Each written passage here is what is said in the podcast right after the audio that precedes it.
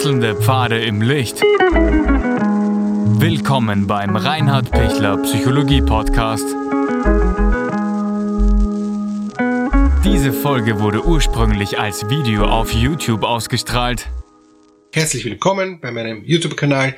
Mein Name ist Dr. Reinhard Pichler. Was tun, wenn man eine Person hat, die mit Sucht, mit Süchten zu kämpfen hat und wenn die auch noch andere Störungen hat, Narzissmus, Borderline, also Persönlichkeitsstörungen oder andere Erkrankungen auch, was, was tut man da?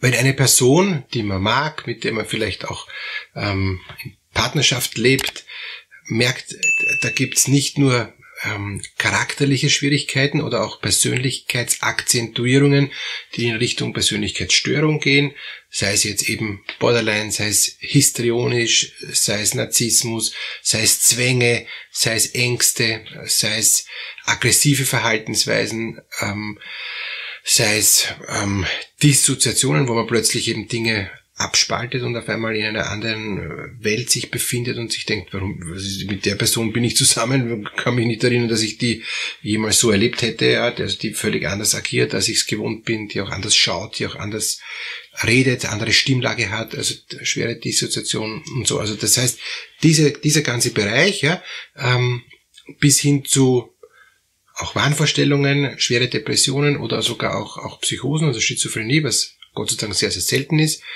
oder sehr unruhiges Verhalten, ADHS, also dieser ganze Bereich und noch irgendein Suchtbereich. Also zum Beispiel eine ähm, substanzgebundene Sucht, Alkohol jetzt, oder eine substanzungebundene Sucht, Beziehungssucht, Eifersucht, ähm, Arbeitssucht. Auf jeden Fall, man hat beides. Ja? Man hat was Auffälliges vom Charakter und man hat noch was Süchtiges. Oder man hat Ängste und Alkoholproblem zum Beispiel. Was tut man da? Wie geht man da um? Grundsätzlich ist es so, ich, ich muss zuerst ähm, an, an den ähm, Persönlichkeitsmerkmal arbeiten, an den Ängsten arbeiten, an, an den Selbstbild, am Fremdbild, an, an der Persönlichkeitsstörung, an den primären Erkrankungen. Ja? Also das ist auf jeden Fall die primäre Störung, ähm, die Persönlichkeit oder die emotionale Befindlichkeit etc. Das ist primäre und darauf setzt sich dann meistens sekundär, weil man das nicht hingekriegt hat, äh, von der Persönlichkeit sich zu entwickeln, sich zu stabilisieren, zu reifen, äh, Dinge in den Griff zu kriegen wie Ängste, entwickelt sich dann eine Sucht. Und das ist ja klassisch, ich ertränke meine Ängste und ich werde dann ruhiger, wenn ich was trinke. Und dann bin ich Alkoholiker und bin dann ganz gechillt und ganz lässig. Wenn ich meinen Spiegel habe, habe ich keine Angst. Sobald auf einmal der Spiegel sinkt, brauche ich sofort wieder was zu trinken, weil ich die Angst nicht ertrage, weil mich das so verunsichert, so destabilisiert, äh, dass ich die Sucht als sekundäres Phänomen habe. Und das Schwierige ist jetzt, wenn ich mit, mit so jemand zusammen bin, ja, äh, löscht sich das irgendwie gegenseitig immer wieder aus, ja. Der macht eine Entzugstherapie, dann kommt die Persönlichkeitsstörung wieder voll hoch. Beispiel, die Ängste sind wieder so stark da, oder der Narzissmus, dass, äh, dass es nicht mehr aushaltbar ist. Das merkt die Person selber muss wieder mehr trinken, ähm, also sprich die Entzugstherapie hilft nichts, dann geht die ungute Persönlichkeit wieder runter, dafür er wieder mehr Alkohol in sich, ja, oder die, die, die Beziehungsstörungen, die Eifersucht ähm, ist auch getriggert zum Beispiel von einer tiefen Unsicherheit, von einer Selbstwertstörung und, und wenn der, der Selbstwert unten ist, ist die Eifersucht oben. Wenn die Eifersucht runtergeht, geht der Selbstwert rauf, aber es funktioniert nicht, weil das wird sofort wieder verunsichert und damit kippt es sofort wieder, Selbstwert geht runter, Eifersucht ist oben. Und, und das sind solche ähm, instabilen Konstellationen, wo man nicht beides zugleich behandeln kann.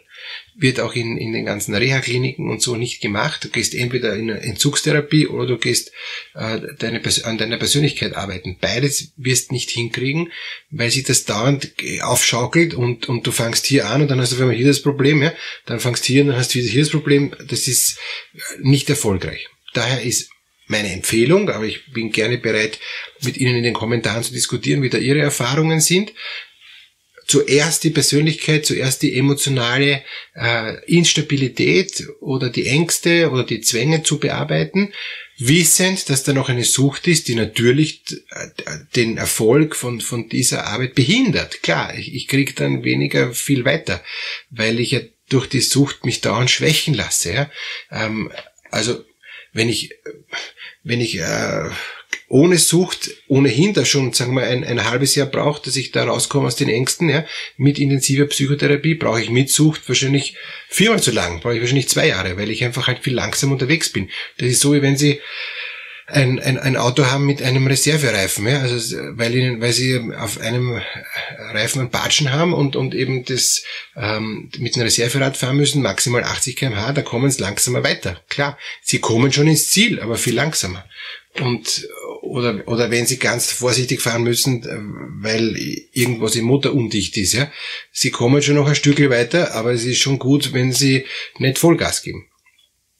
Daher braucht man da wirklich einfach mehr Geduld und, und meine Empfehlung ist, die Sucht mal Sucht sein zu lassen, außer es ist so eine schwere Sucht, dass man sagen kann, es geht nicht, ich muss einmal mit Medikamenten ähm, oder mit, mit intensiver Verhaltenstherapie schauen, dass ich die Sucht eindämme, dass ich ein, ein Umfeld, in ein Umfeld komme, wo ich die Sucht nicht mehr so ähm, frei entwickeln lassen kann. Ja? Also das, das heißt, höhere Kontrolle, ähm, stärkere Stabilisierung, absolut ähm, möglichst wenig Stress, ja, am besten Stressfreiheit, wirklich äh, raus aus dem Beruf, raus aus, aus stressigen Situationen mit kleinen Kindern und so weiter. Das wäre halt ein, ein möglicher Zugang, damit ich mich mehr kümmern kann um, um meine persönliche Störung im, im emotionalen und im Persönlichkeitsbereich. Wenn das nicht funktioniert, weil, weil sich dauernd aufhebt, äh, ist immer wieder die Erfahrung, äh, dass, dass jemand am besten auf eine langfristige Reha geht und, und es gibt eben auch Langzeittherapieplätze, halbes Jahr, ein Jahr, um diese Sachen zu bearbeiten. Dann kann man nämlich sich wirklich Zeit nehmen, dann ist man weg vom üblichen ähm, Umfeld, man ist raus aus dem sozialen System, ähm, man, man kriegt auch zum Beispiel, wenn man drogenabhängig ist, kriegt man dann keine Drogen und kommt deshalb weg oder wenn man vom Alkohol ist, ähm, also kriegt man vom Alkohol dann nichts mehr mit, weil man gar keinen Zugang hat. Und ich habe einige Patienten, die sind zum Beispiel in eine Langzeit Drogenentzugsstation gegangen, wo sie abgeschirmt waren, wo sie niemanden ähm, auch, auch treffen konnten, auch niemand, der ihnen Drogen oder Alkohol organisiert.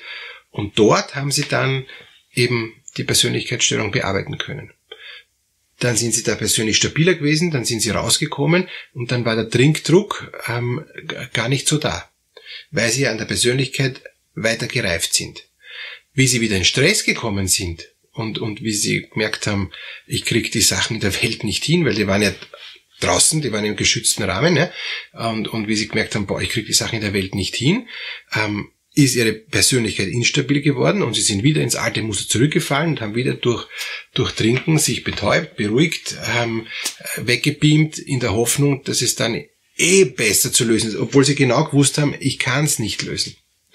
Und, und daher müsste man eigentlich dann, wenn jemand eine Langzeittherapie gemacht hat, ja, wo, er, wo er gut rausgekommen ist und er kommt dann in die Welt zurück, bräuchte er engmaschig weiterhin eine eine Unterstützung, dass er gerade, wenn er in Stress kommt, gerade wenn er in Unsicherheit kommt und, und sich destabilisiert, warum auch immer, oft ist es dann durch Beziehungen, wird man destabilisiert, weil man das nicht so gewohnt ist und weil das in der Langzeittherapie gar nicht möglich war, dass man dann in der Lage ist zu sagen, boah, ich merke schon wieder, ich krieg's nicht hin, ich falle in mein altes Muster zurück und damit ich ja nicht zurück ins alte Muster, habe ich wohl einen sicheren Ort und in diesem sicheren Ort kann ich mich wieder stabilisieren und gehe dann wieder raus in die Welt. Und dann lerne ich eigentlich im Schritt zwei ähm, in der Welt zu überleben, ohne in meine alten Muster zurückzufallen.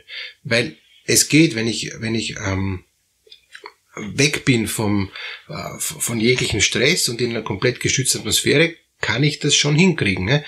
dass ich raus bin vom, äh, vom äh, Suchtdruck. Ja? Aber sobald ich wieder in dem alten Muster drinnen bin, kann sein, dass der Suchtdruck wie wenn er nur geschlafen hätte, äh, von Dornröschen wachgeküsst wird und sofort wieder losgeht. Mit, mit derselben Vehemenz wie damals, wie ich vielleicht vor zwei oder drei Jahren in irgendeine Langzeitstation gegangen bin. Und das ist das Problem, warum Langzeitstationen super gut funktionieren, aber dann nachher äh, plötzlich, äh, wie wenn es vergessen wäre. Warum? Weil ich das, das Rückkehr ins alte System mit den ganzen Emotionen, mit den ganzen Gefühlen, also wirklich mit den ganzen ähm, Stimmungen nicht, nicht packe. Also das, das, das beamt mich wieder zurück, wie damals in die Kindheit oder wie damals, wie ich verzweifelt bin, dass ich das nicht geschafft habe und deshalb trinken musste, weil die Angst so groß war und so. Und deshalb ist es so wichtig, in dem Bereich zu wissen, woher kommt die Angst, woher kommt der Narzissmus, woher kommt das Borderlinige, woher kommen diese emotional instabilen Wahrnehmungen, gibt es da Traumatisierung, gibt es da einen Missbrauch, ja? was, was gibt's da? Und das muss ich möglichst gut bearbeiten. Je stabiler ich auf der Säule bin, desto leichter komme ich dann vom, von der Sucht raus. Ich arbeite mit vielen Klienten, die genau diese zwei Ebenen haben. Ich arbeite auch mit Entzugsstationen und, und mit Langzeittherapiestationen zusammen. Ähm, wow, es funktioniert super, aber unbedingt nachher weiter betreuen. Ansonsten äh, reicht das überhaupt nicht. Wenn der drei Jahre in Langzeittherapierstation war und dann nachher rausgeht, ist er ist eine ganz, eine ganz heiße und ganz gefährliche Phase, wo man besonders gut schauen muss, dass er jetzt lernt, allein auf eigenen Füßen zu stehen. Dass Ihnen das gelingt, wünsche ich Ihnen. Wenn Sie da Unterstützung brauchen und Begleitung brauchen über einen längeren Zeitraum, bin ich natürlich da auch gern für Sie da. Und meine Sehnsucht ist es auch so ein, ein, ein wirkliches Zentrum auch, auch zu haben, wo dann Leute auch so langsam rauskommen können aus dieser Intensivbetreuung und, und schon ihrer Arbeit nachgehen können, wieder in ihren Familien zurückgehen, aber an einen geschützten Ort wieder zurückzukommen. Ja, vielleicht wird sich sowas mal ergeben. Bis dahin, unten in der Videobeschreibung gibt's den Link, wo Sie ein kostenloses, kurzes Erstgespräch vereinbaren können, wo wir schauen können, wie kommen Sie gut durch diese doch sehr herausfordernde Zeit, damit Sie beides gut im Blick haben, die Sucht und die, die schwierige Persönlichkeit. Alles Gute für Sie.